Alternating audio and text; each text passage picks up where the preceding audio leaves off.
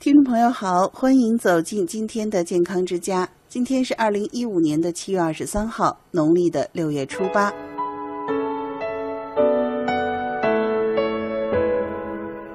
今天啊，我们迎来了二十四节气当中的大暑。大暑可是一年当中最炎热的时间啊。古人视暑为热，一般在农历六月初，小暑先一步到来，大暑紧随其后。那天气呢，就已经达到了一年当中最热的时候，闷热的程度也达到了顶峰。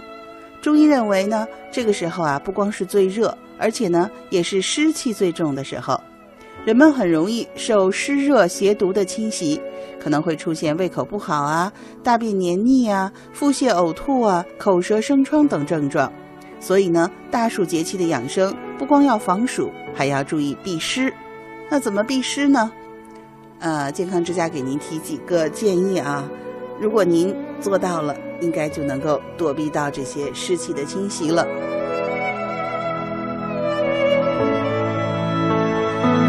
首先呢，要避开生冷食物。中医认为，生冷食物、冰品和凉性的蔬果会让肠胃消化吸收的功能停滞。那么，所以呢，我们在吃生菜沙拉或者西瓜、白菜、苦瓜的时候。最好在烹调的时候加入葱姜和辣椒，来降低蔬菜的寒凉性质。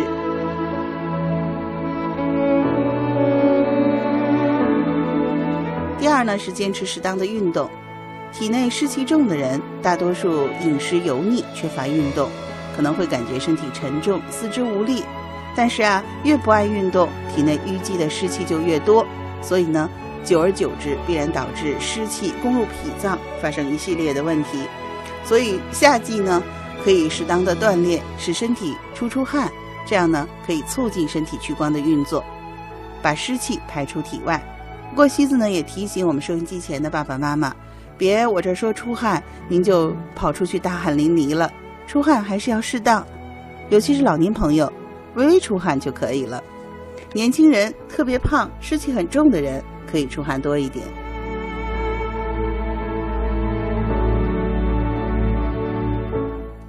第三呢是不要睡凉地板，还有呢就是室外的一些木头椅子也千万不要久坐。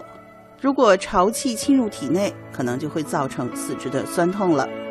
第四呢是要保持室内的流通，房间内的湿气如果很重，建议多保持空气的流通，让空气带走湿气。比如说地板湿了，一定要立即拖干，免得湿气的滞留。我们洗过澡，特别是洗过头，一定要把身体和头发擦干，不要让湿长期待在身上，